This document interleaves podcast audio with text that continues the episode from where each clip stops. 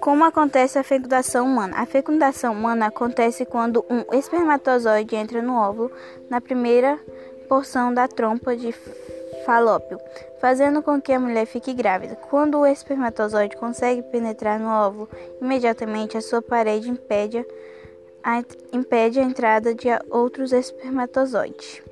Um único espermatozoide atravessa sua membrana, carregando consigo 23 cromossomos do homem. Imediatamente, esses cromossomos isolados combinam-se com os outros 23 cromossomos da mulher, passando a formar o complemento normal de 46 cromossomos, dispostos em 23 pares. Isso dá início ao processo da multiplicação celular, cujo resultado final é o nascimento de um bebê saudável.